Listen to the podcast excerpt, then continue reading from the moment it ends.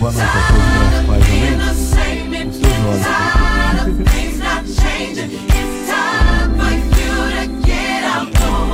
A paz do Senhor, aqui é o pastor Natan e a partir de agora, mais uma mensagem que irá impactar a sua vida. IBEP Church, uma família que espera por você. Pastor, lá na Igreja Catedral de Adoração em Framingham, é, presidida e pastoreada pelo nosso pastor, pastor Wellington Oliveira. Trago um abraço do nosso pastor a vocês. E diga-se de passagem, estou na missão impossível, né? Ele ministra depois de mim, eu não sei o dia ao certo, mas a gente tem que andar na linha e. no domingo, minha cabeça rola lá na igreja. Brincadeirinha. Sou pastor lá na igreja, é, lidero os jovens, junto com o evangelista Julian, aproximadamente uns dois, três anos. Trago é, um amigo que Deus me deu. E um dia eu liguei para ele e falei, a gente conversando, falei, boy, você já imaginou daqui 10 anos, sentado no sofá, casado com a minha família, e te ouvir ministrar no YouTube? Falar, rapaz, eu já pude adorar a Deus junto com o Pedro Cassiano. Gostaria de te convidar, vem aqui na frente, meu amigo. Para quem não conhece, esse é o Pedro Cassiano. É um jovem lá da igreja, menino extremamente usado. É, ele vai estar adorando a Deus com a gente aqui. Eu não vou enfadar vocês, todo mundo trabalha amanhã. Mas enquanto ele adora, eu gostaria que você pudesse abrir a sua Bíblia no livro de Marcos, capítulo 4. Deixa abertinho do lado aí. Quero agradecer ao pastor Natan, obrigado de coração pelo carinho. É, se o pessoal não gostar, procura as pessoas que te recomendaram e briga com elas. Carol, obrigado mais uma vez. Prazer mais uma vez adorar Deus junto com você. Te mandei mensagem hoje que a barriga gela, não é fácil. A gente vai pregar em um ambiente que a gente não conhece, a gente fica meio desconfortável, porque o povo gosta lá. Eu tenho um estilo às vezes um pouco mais pentecostal, então a gente fica meio assim aí, mas um traje meio de jovem. Então aí a gente fica mais, a gente fica meio, meio pisando, meio pisando quietinho. Gostaria que você se colocasse de pé.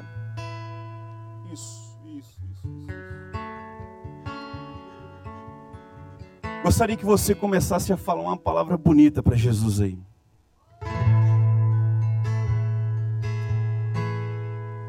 Você já imaginou quão grande Deus é? Um dia na minha pequenez eu perguntei, Deus, o que faz o Senhor? Deixar o terceiro céu e vir nos visitar. Pedro, minha pergunta foi direta: Deus, o que o Senhor deixa de um culto tão perfeito como o Senhor tem no céu e vem para um culto como o nosso?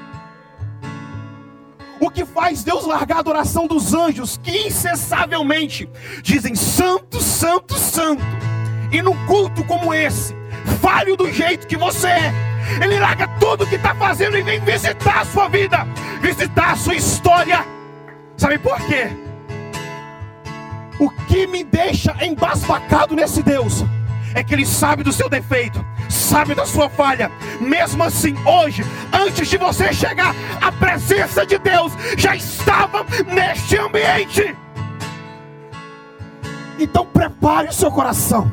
Se você não teve tempo para adorar, esta é a hora. Este é o momento. Comece a falar que Ele é grande, que Ele é poderoso, que Ele pode.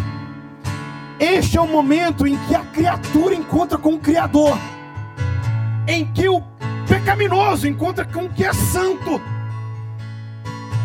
Esse é o momento em que a criatura encontra com aquele que o criou, com o arquiteto da vida, com o Rei dos Reis e Senhor dos Senhores.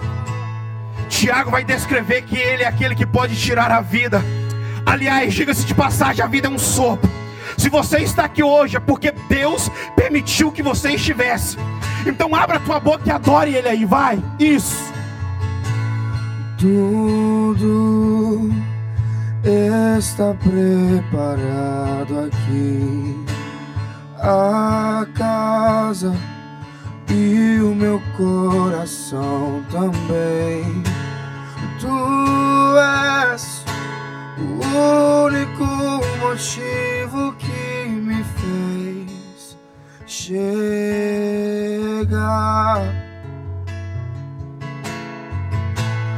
Os filhos já estão chegando aqui. Agora somos dois ou três ou mais. Tu és o único motivo que me fez chegar. E todos os versos e canções que eu consegui cantar, todas as vezes quebrantado, só quero te falar que teu é o reino e a glória para sempre. Teu é o domínio e o poder. Amém, amém. Teu é o reino e a glória para sempre. Teu é o domínio e o poder. Amém, amém.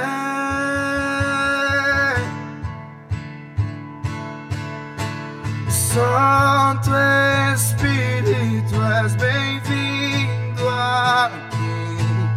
Vem inundar, encher este é o desejo.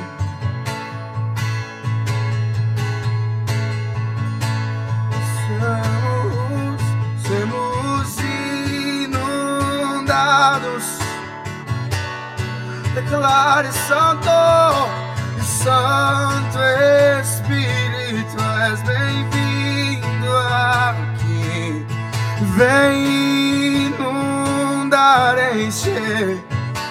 É o desejo, é o desejo do meu coração. Sermos inundados.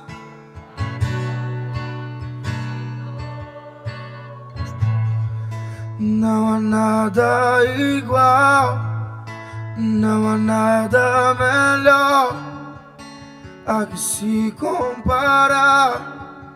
A esperança viva, tua presença, Deus, tua presença.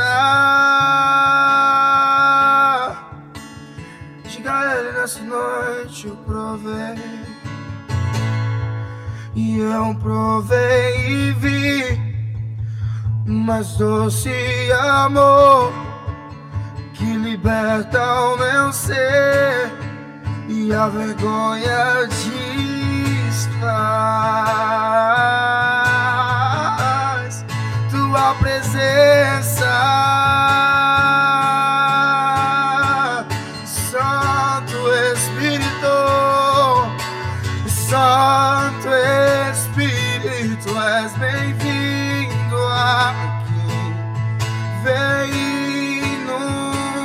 inundar, encher. É o desejo, é o desejo no meu coração. Oh, oh, oh. Sua voz mais que você puder declare: Santo, Santo Espírito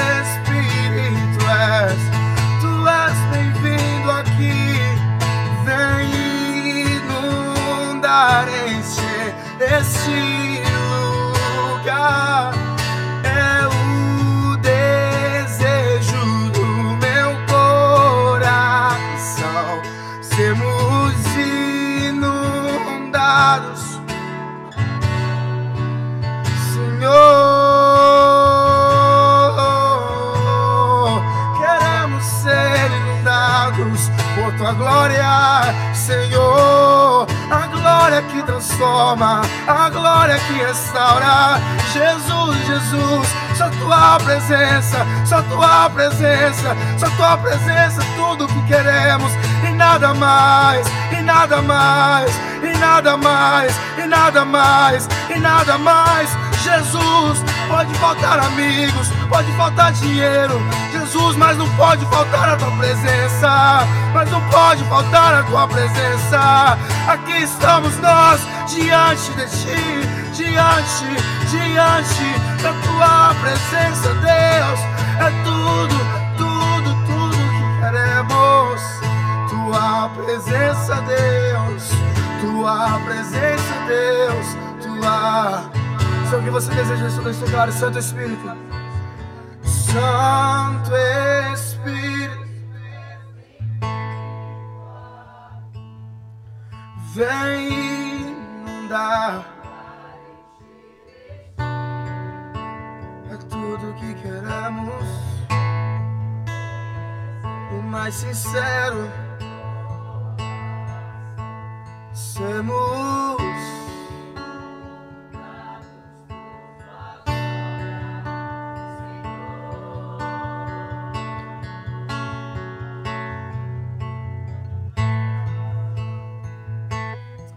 Aplauda Jesus. Isso, isso, isso, isso. Fique comigo. Queridos, para mim é um prazer estar aqui com vocês. Tenho 28 anos, esqueci de falar. O senhor não tem barba, mas eu sou bem velho já, tenho 28 anos. Só queria deixar isso claro para vocês. Pode se assentar, a gente vai estar lendo a palavra de Deus. Hoje, hoje só vê os, os boy, né? A noiva do Pedro não pôde estar, minha futura noiva também não pôde estar, hoje só vê a gente fazer obra. Gente, a gente, menino tão novo, 18 anos, já vai casar. É, Jesus te abençoe cada dia mais. Quando eu mandei mensagem para ele na hora, ele me respondeu: Posso sim, boy. Posso sim. Então, eu vou estar casando primeiro do que ele. Ele vai estar casando em setembro. Muito feliz, muito feliz. Tá bom? Queridos, eu tenho uma palavra de Deus para sua vida. Eu não vou ser eu não vou demorar muito. Se encontra o livro de Marcos, capítulo 4. Marcos 4, versículo 26 ao 29.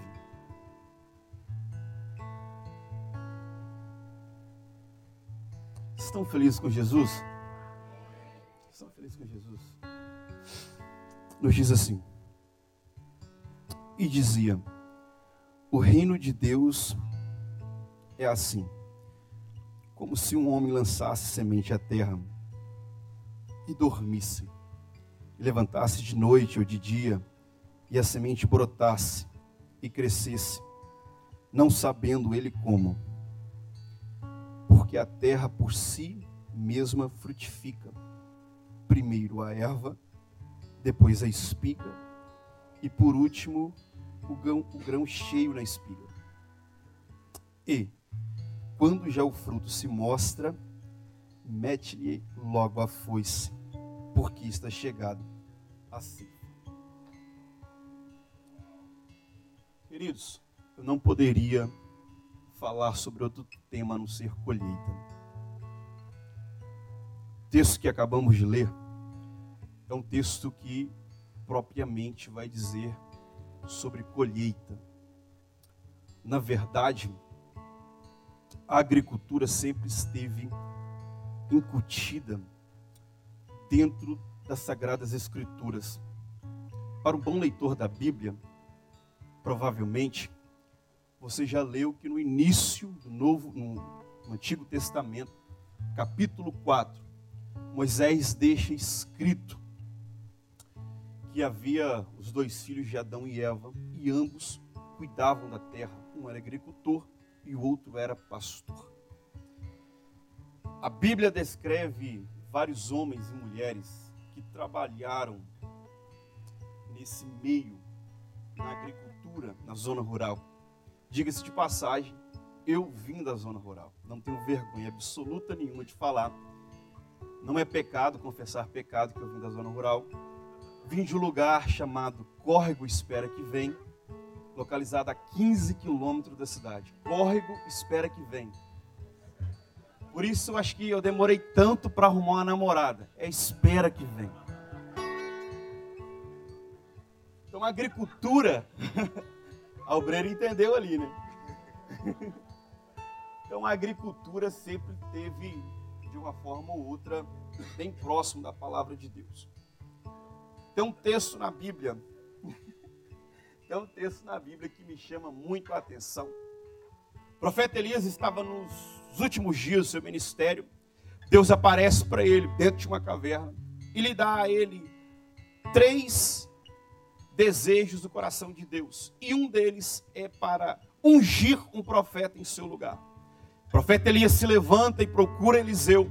A Bíblia vai dizer que quando Elias encontra Eliseu, Eliseu estava no campo, estava arando terra, diga-se de passagem, estava, estava na duodécima segunda junta de boi, estava arando terra, bem lá atrás.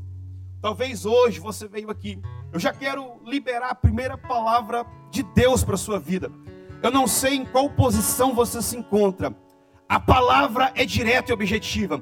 Quando Deus tem algo destinado para sua vida, Ele te encontra aonde você estiver. E isso eu tenho prova na palavra de Deus. No Novo Testamento, quando Paulo reconhece que só Deus é o Senhor, tem um dia que Deus se levanta e fala: Ei, profeta, vai naquela rua chamada direita e unge o profeta Paulo para a minha obra. Ei, Deus está dizendo para alguém aqui nessa noite: não importa a posição que você está, se eu tenho algo preparado para você, eu te encontro. Eliseu estava arando terra. A agricultura sempre teve ligada com a palavra de Deus. Jesus, por diversas vezes, usou os textos e sempre deixou bem explícito em algumas parábolas. Tanto é que o capítulo 4 de Marcos, Jesus vai dizer uma parábola e o povo não vai entender. Ora, Jesus sempre falou por parábolas, ou até mesmo direto ou indiretamente, o povo nunca compreendeu. A minha pergunta é: não é que Deus cessa de falar, é que o povo deixa de entender a voz de Deus. Escute, a parábola era, ela, ela era falada. E um dia Jesus não fala por parábolas. Jesus vai dizer bem explícito: é necessário que o Filho de Deus morra, mas ao terceiro dia ressuscite. A pergunta é: por que é que Maria Madalena vai ao túmulo levar um guetos para alguém que não estava lá mais? Por quê? Porque ouviam, mas não prestavam atenção na palavra que Jesus falava. Então Jesus fala por parábolas sobre a semente. E esse texto me chama muito a atenção. Posso tirar?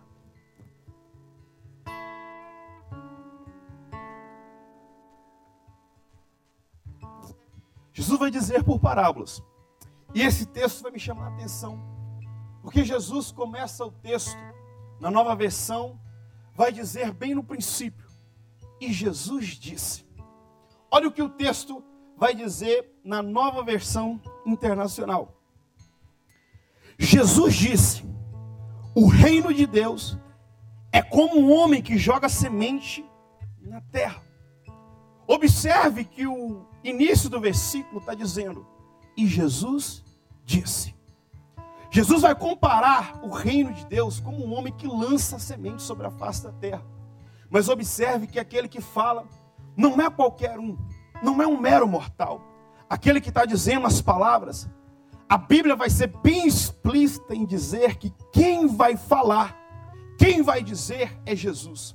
Jesus vai comparar que o reino de Deus é como um homem que lança sementes sobre a face da terra. E escute a afirmação que Jesus está dizendo.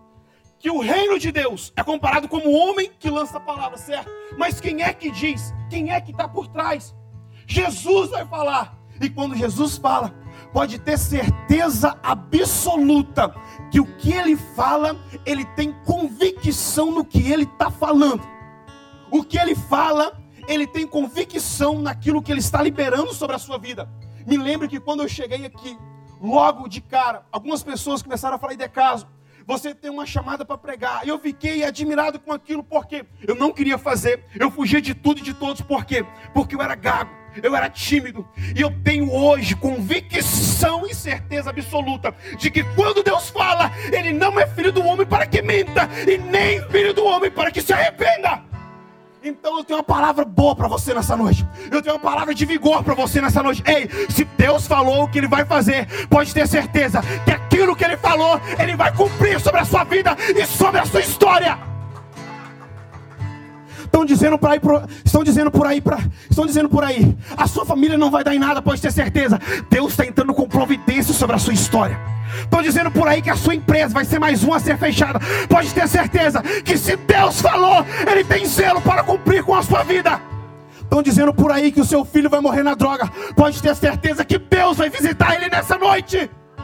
Vão dizer que seu familiar vai morrer por câncer. Pode ter certeza que Jesus é médico dos médicos. Por quê? Porque ele disse. E quando ele fala, ele tem peso no que ele fala. Ele tem autoridade porque ele fala. Um dia, duas irmãs pedem para chamar Jesus. Jesus chega quatro dias depois que o seu irmão já, já estava morto. E quando Jesus chega, ele fala que ele iria ressuscitar. E é isso que ele faz. Ele chega e chama Lázaro para fora. A palavra de Jesus, ela não volta vazia.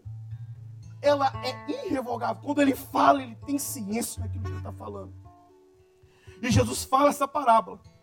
E Jesus vai explicar como que funciona para se obter uma colheita. Eu vim da zona rural, então eu tenho propriedade para dizer. Hoje, nos dias atuais, a gente pega, ara a terra, prepara a terra e joga a semente sobre a terra. Antes, antigamente não era assim. Eles pegavam a semente, jogavam sobre o, o solo e depois aravam a terra. Por isso que na parábola anterior, você vai ver que o homem lança a semente e de repente aparece uma pedra com um espinho no meio da semente. Por quê? Porque eles lançavam a semente e depois o arado vinha e moía a terra. Tem uma outra explicação que Jesus vai dizer o seguinte: a semente caiu sobre o solo, porém não havia terra suficiente, por isso a semente morreu. Porque eles jogavam a semente primeiro e depois eles preparavam a terra para o cultivo. Jesus vai dizer o seguinte: que o reino de Deus é como um homem que lança semente sobre a terra e ele dorme. E quando ele acorda, sem é, funcionamento, sem gestão nenhuma do homem, ele observa que a planta, a semente que ele jogou, agora começa a nascer. Aqui eu abro um leque, aqui eu abro um, um parêntese para você. Aquilo que você faz em casa, para o seu marido que não é cristão, não é pela sua força, não é pela sua voz, é pelo tempo que é necessário para fazer. Quando o homem joga a semente, ele observa que há um tempo, há um propósito para acontecer. É necessário a semente morrer para poder dar vida. Jesus está dizendo o seguinte: quando o homem lança a semente, ele dorme e quando ele acorda, ele observa que a semente está começando a florescer. O que eu aprendo com isso? Às vezes o nosso trabalho não é muito por falar, não é muito por gritar, é por testemunho, é por espera. Ei, eu trabalho com pessoas que não são cristãos e na maioria das vezes eles me chamam para festa que não engrandece o nome de Deus. E quando eles me chamam, não, você não vai, porque você é cristão. Eles já sabem da minha fé que eu tenho em Deus. Ei, as pessoas estão observando o tempo que está sendo gerado dentro de você. Ei, você é uma semente que está sendo gerada. Jesus agora vai dizer isso. A semente cresce. E observe que toda pessoa que planta, o desejo dela é colher. Já caminho para o final. O homem que lança a semente aqui não é qualquer um. Há fases que é necessário entender para se obter uma colheita. Observe que o homem tem o desejo de obter uma colheita, ele pega a semente e joga sobre a terra. Há um tempo de espera para poder colher aquilo que se plantou. Eu esperei muito tempo, muito tempo, para uma pessoa boa para caminhar do meu lado, uma pessoa que entendesse o meu ministério. E hoje o que eu mais vejo, líderes de jovens, são pessoas que não têm a capacidade de compreender o tempo de Deus. Com isso, pegam qualquer pessoa para colocar do lado. Escute, jovens que aqui estão, casamento é coisa seríssima. Com isso, nós não conseguimos entender o tempo necessário e estragamos a colheita. O homem joga a semente, mas ele entende que era necessário esperar para obter a colheita. Quando Jesus explica isso, ele explica as etapas que acontecem a erva, a planta cresce, ela produz os frutos. E quando o Senhor, o dono da colheita, observa que a semente já está pronta para ser colhida, ele pega uma foice e corta para obter os frutos. Isso me chamou a atenção. Eu fui estudar um pouco sobre a colheita.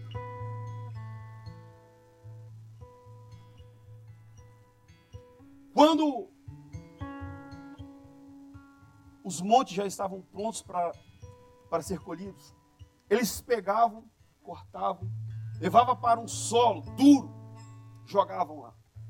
Pegavam uma prancha de madeira com pedras embaixo, amarravam animais para puxar uma criança em cima de uma tábua, para poder separar as palhas da semente.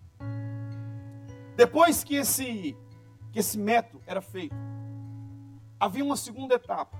Eles tiravam as palhas, pegavam a semente.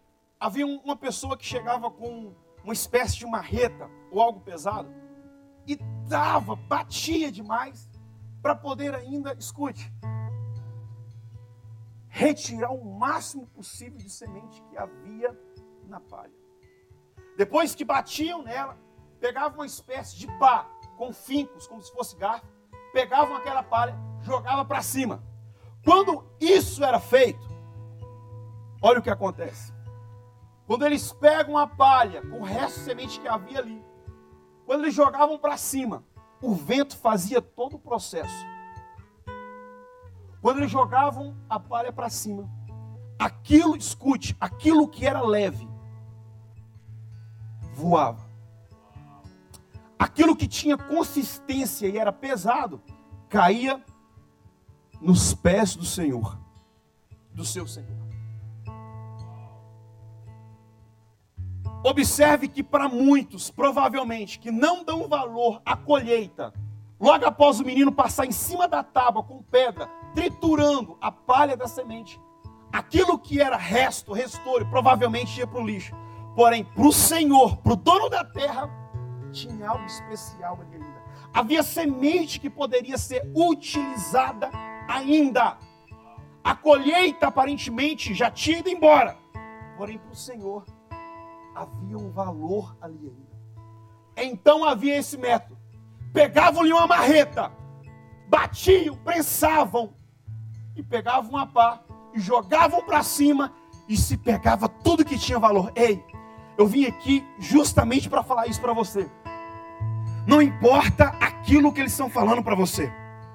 A sua família, entre aspas, é leve demais. Já tirou tudo de valor que tinha dela. Hoje já não serve mais para nada. Deus está dizendo para alguém aqui nessa noite: você tem um valor que você não tem ideia. O mundo pode te desprezar.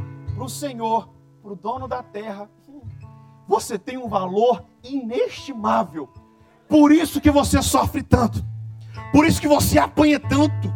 Por isso que a vida te sacode para um lado, te sacode para o outro. Por quê? Porque é necessário para arrancar, para te separar da palha.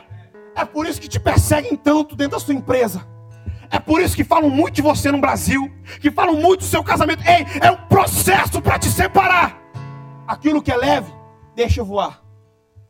Aquilo que é consistente, pode ter certeza que vai cair nos pés do Senhor. E hoje, quando eu olho aqui, eu vejo uma igreja que tem sido extremamente eh, levada a choques, golpeadas. E o que me deixa alegre é porque vocês não caíram em outro lugar. Vocês caíram nos pés do Senhor. Se coloque de pé.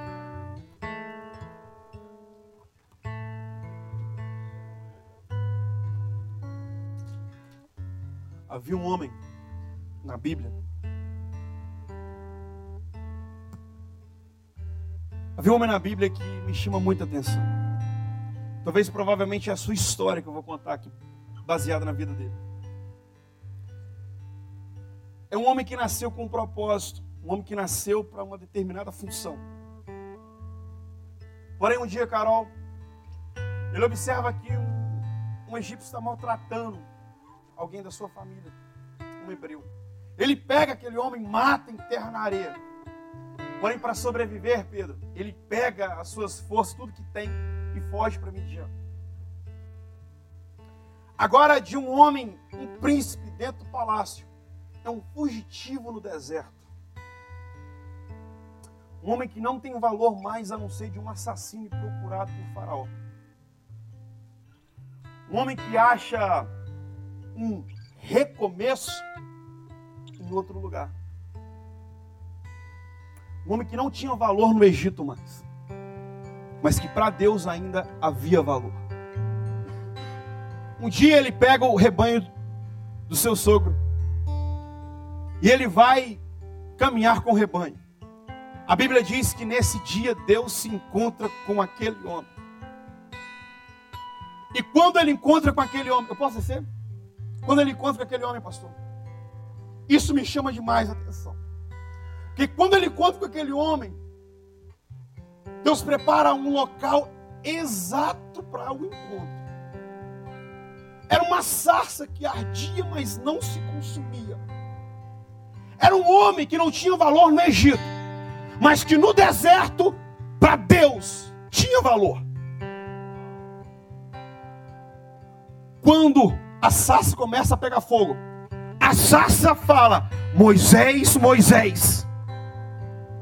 Moisés para e toma um susto, porque naquele tempo, naquela cultura, quem chamasse o nome de uma pessoa por duas vezes era de extrema intimidade. Por isso que aconteceu com Samuel: Samuel, Samuel. Aquela voz se ecoou no palácio. Quando Deus fala da sarça, Moisés, Moisés, era Deus mandando um recado para Moisés: Moisés, escute, para aí. Você não me conhece, mas eu tenho certeza de quem você é. Moisés, eu te conheço antes de que você fosse gerado no ventre da sua mãe.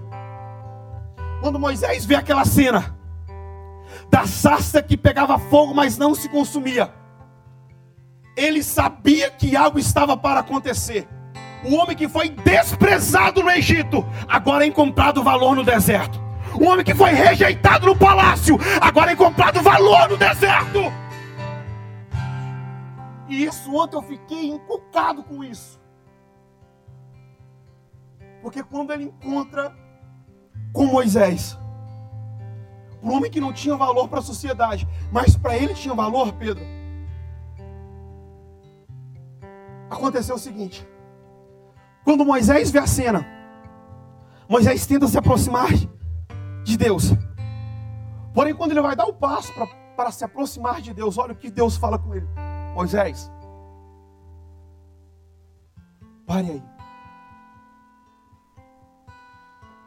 Moisés tira a sandália dos seus pés, porque o lugar que você está é santo.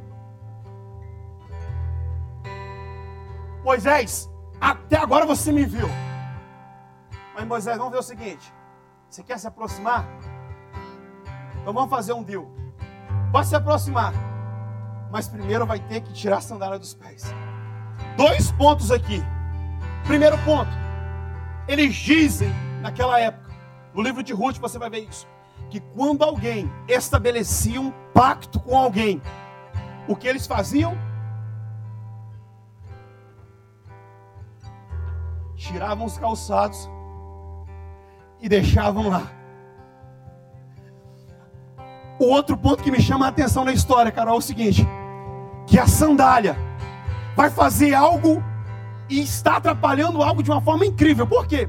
Porque Deus vai dizer assim: Moisés, não se aproxime, tire a sandália dos pés, porque o local que você está é santo. É como se Deus estivesse em cima, a sandália no meio e o território santo embaixo. Moisés só poderia sentir o santo se você só vai reconhecer o santo quando você começar a arrancar a sandália dos seus pés. Deus está dizendo para alguém nessa noite aqui: você não valia nada para alguém que está no Brasil, mas eu te trouxe aqui para dizer: você tem valor. É por isso que você apanha tanto da sociedade. É por isso que te bate tanto aí pela rua que você chora pelas madrugadas. Por quê? Porque dentro de você é um valor. E eu preciso tirar. E só tira o resto da semente da palha. Batendo. Só tira o resto da semente da palha, jogando para cima. E você não entende a sua vida. Tem hora que ela tá boa, tem hora que ela tá ruim, tem hora que a sua família tá bem, tem hora que ela tá mal. Ei, são processos necessários para você passar.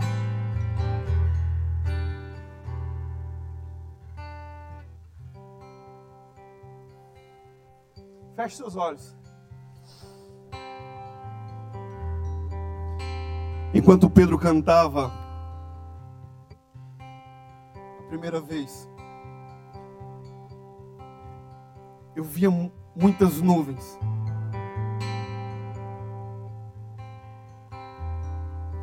Aliás, Pedro, você pode cantar Faz Chover?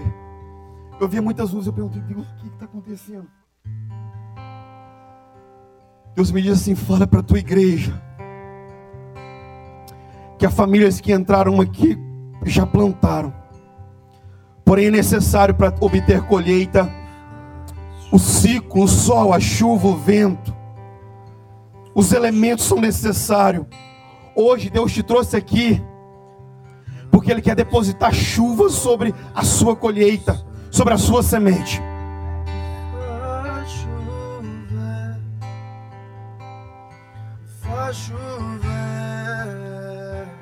Isso, isso, isso, isso. Abre as comportas do céu.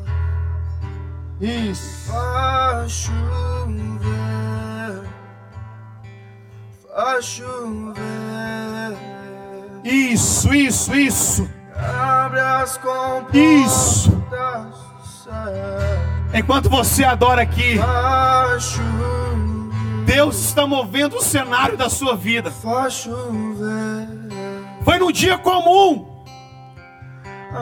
que as Elias pede para o moço subir um monte sete vezes e ele vê uma nuvem do tamanho da mão de um homem. Hoje Deus está mandando nuvem para sua casa. A nuvem sobre o seu trabalho, sobre a sua escola. Deus está mandando a providência sobre a sua vida. Faz chover E faz chover Abre as comportas do céu E faz E faz chover Faz chover Abre as comportas Eu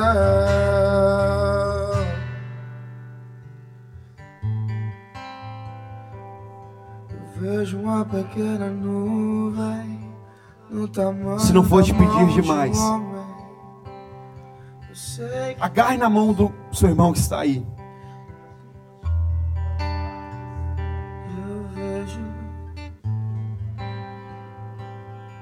Isso, isso, isso, isso, isso. Mas esse é o sinal da tua chuva. Isso. Ore pela vida dele, ora pela vida dela.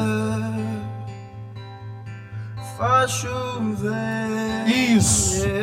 O Deus da colheita está no nosso meio. O Deus de Israel está no nosso meio. Faz chover. O Senhor da colheita está no nosso meio. Abre as comportas do céu e faz, e faz chover. Faz chover. Isso, isso. É tempo de chuva sobre a sua vida, meu filho. É tempo de cura sobre a sua história. Eu profetizo que haverá cura na sua família. Abre as comportas do céu.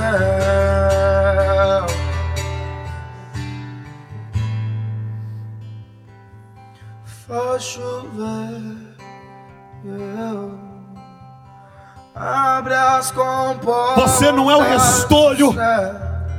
Você não está esquecido. Deus te viu aonde você está. Há um propósito sobre a sua vida.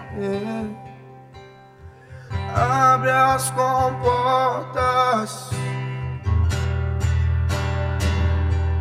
O que você trata como tempo, Deus trata como promessa. Deus está te tratando, meu filho. Deus está te moldando, mulher.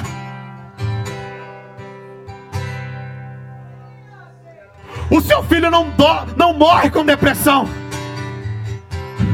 O seu familiar não morre com câncer. É processo. Deus está no negócio.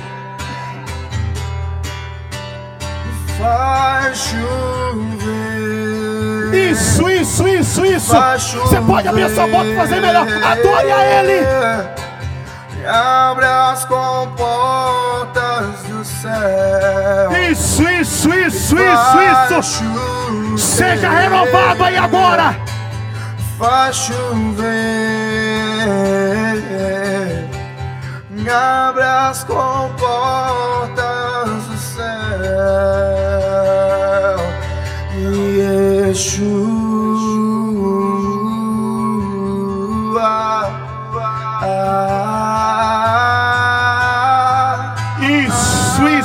Isso, isso. Enquanto você adora, as enfermidades vão embora. Enquanto você adora, Ele vem montado no cavalo ao teu encontro. Enquanto você libera uma palavra, Ele vem ao seu encontro. Chame por ele, Yeshua.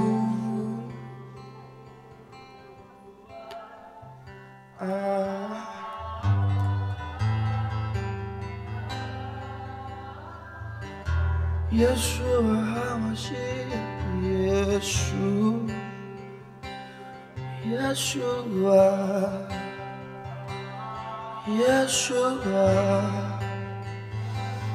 Yeshua, leva sua mão, declara Yeshua, Yeshua.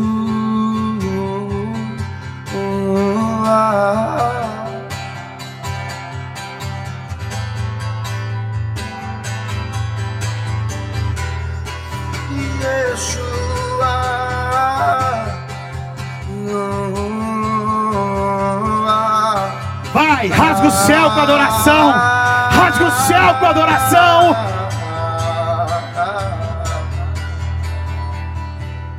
Vem fazer o que nenhum homem fez. Vem fazer o que a história nunca viu. Vai cumprir um descrito em Joel.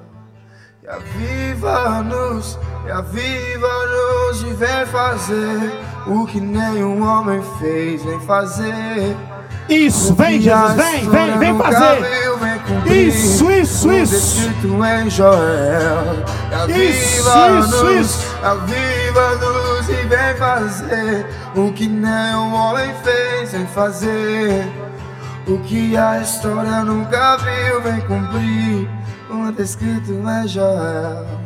Aviva-nos, aviva-nos, Senhor.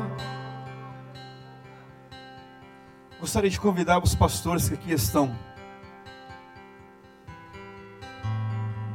Essa é a segunda vez que eu sou impelido a fazer isso. Pastor Natan, por favor, fica ao meu lado aqui. Tem mais algum pastor na casa?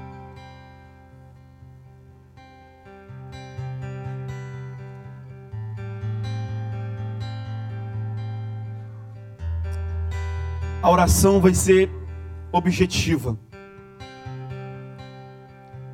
Estaremos orando por cura física interior, mas mais do que isso, eu não posso deixar a cidade de Malbo sem orar por ela. Então, enquanto Pedro ele começa a dedilhar as canções, gostaria que você elevasse sua voz, orando pela cidade de Malbro. Isso, eu quero ouvir a sua voz. Isso. Isso. Isso. Ore pela sua cidade, onde você congrega. Isso. Isso. O que mais tem hoje? Eu mexo com jovens. É jovens ansiosos, com depressão. Isso. Ore pelo teu filho aí, vai. Ore, ore por ele. É tua semente. Isso. Ore por ele.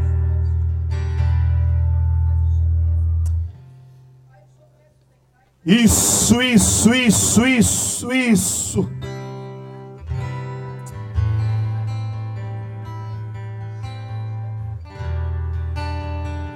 Isso, isso, isso, isso.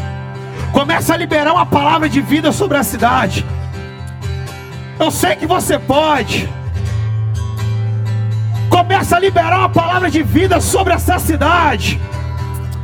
Haverá vida sobre os jovens, sim. Haverá vida sobre as escolas, sim. Jesus, nós oramos sobre a cidade de Malbro. Jesus, nós queremos repreender todo espírito do mal. Nós queremos repreender todo espírito do, do mal que veio atormentar os jovens, as crianças, os adolescentes. Nós repreendemos toda ansiedade, repreendemos toda depressão.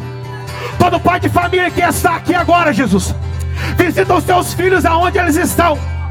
Pai, sobre cada jovem, sobre cada adolescente, Pai, toda ansiedade, toda depressão, eu te repreendo agora. Eu profetizo vida sobre esse jovem. Esse jovem que pensa se matar e corta o braço. Pensa em comprar uma corda para tirar a sua vida. Eu profetizo que haverá vida sobre a vida dele. Eu te repreendo, espírito do mal.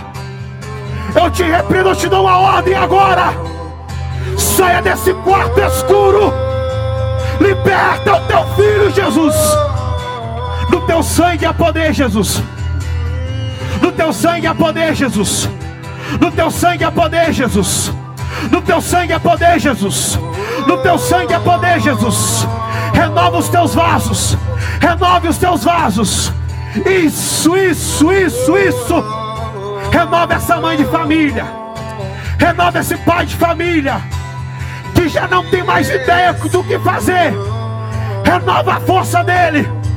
Renova as forças dela. No teu sangue há poder, Jesus. Nós pedimos, Jesus, passe o teu sangue sobre os umbrais da nossa casa. Não deixe o inimigo, não deixe o homem mau entrar na nossa casa. Eu profetizo vida sobre a sua, sobre a sua história. Eu profetizo que haverá vida sobre a sua história. Você não morre com câncer. Você não morre de qualquer jeito. Você vai morrer quando a tua promessa findar. Deus está dando vida para alguém aqui nessa noite. Deus está dando saúde para alguém. Deus está dando vigor para alguém. Jesus,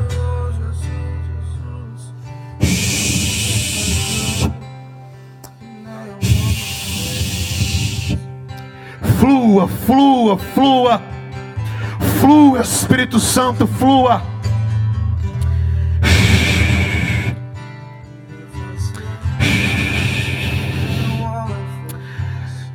Senhor nos deu o poder para pisar em serpentes e escorpiões. O Senhor nos deu o poder para pisar em serpentes e escorpiões. E nesta noite eu quero orar por cura. Por cura sobre este ambiente. Entraram aqui pensando que é um restolho, o resto da colheita. Eu vim trazer boas novas para este povo que eles são parte da colheita ainda. Eu profetizo vida sobre este pai de família que acorda pela manhã com dor na coluna. Eu profetizo cura sobre a vida dele. Essa mulher que não sabe mais o que fazer com dor de cabeça. Eu profetizo que haverá cura sobre a vida dela, porque no teu sangue há poder, Jesus. Jesus, eu quero ministrar sobre a vida deste pai de família que quando o mês se finda, ele fica perdido porque as contas são maior do que as despesas a ser pagas. Eu ministro sobre a vida dele que não faltará comida neste armário, neste fogão. Se preciso for, Jesus traga corvo para alimentar este profeta. Jesus, eu ministro sobre essa igreja, sobre o pastor, vida sobre a história dele.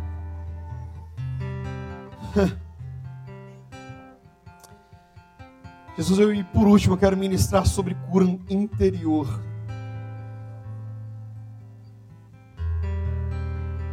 Meu desejo, Jesus, é que, que o coração dos pais se volte aos corações dos filhos.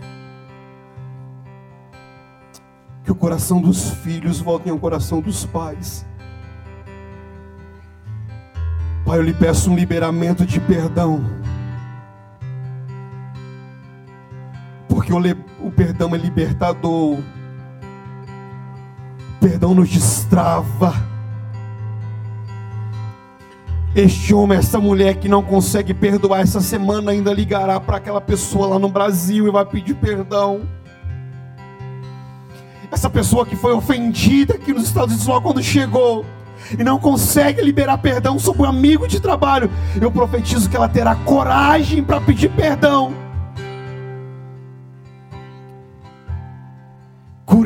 Sobre a vida dos teus filhos.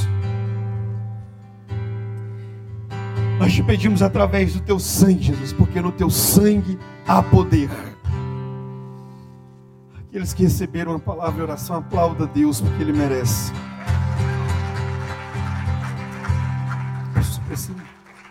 E para encerrar, eu contar uma história de um homem. Era um jovem ainda. Pode se sentar. Era um moço ainda. Ele, na escola, ele era um menino muito esperto e atrapalhava os meninos na escola. E um dia, um dia o diretor da escola mandou uma carta para a mãe e falou: Mãe, seu filho está impossibilitado de estudar. Você ter que cuidar dele em casa. Ele está atrapalhando a aula e está impedindo os meninos de estudarem. O menino foi é, educado pela mãe. Eu estou falando de um homem que ele revolucionou o seu tempo. Hoje nós estamos é, desfrutando de, alguns, de algumas das suas invenções. O inventor da lâmpada, Thomas Edison. Ele não entendia por que ele não poderia estudar. Mas hoje, depois de muito tempo, ele voltou na casa dele, depois que a sua mãe havia falecido, e, ela, e ele encontrou o bilhete dentro da casa. Ele leu o bilhete e ele agradeceu, porque o diretor proibiu ele de estudar. Porque até hoje nós estamos sendo beneficiados através das suas invenções. Lâmpada, aquela máquina de voto que a gente faz as nossas né, votações. Então, não se preocupe com o processo. Você tem valor. Você está em meio a uma palha. Então, se sacudir para um lado, você apanhar para um lado, apanhar para o outro, pode ter certeza que o dono né, da seara está querendo retirar boa semente. Tá bom? Aplauda a Deus que ele merece. Obrigado, pastor. Aleluia, Deus. Aplauda mais uma vez ao Senhor.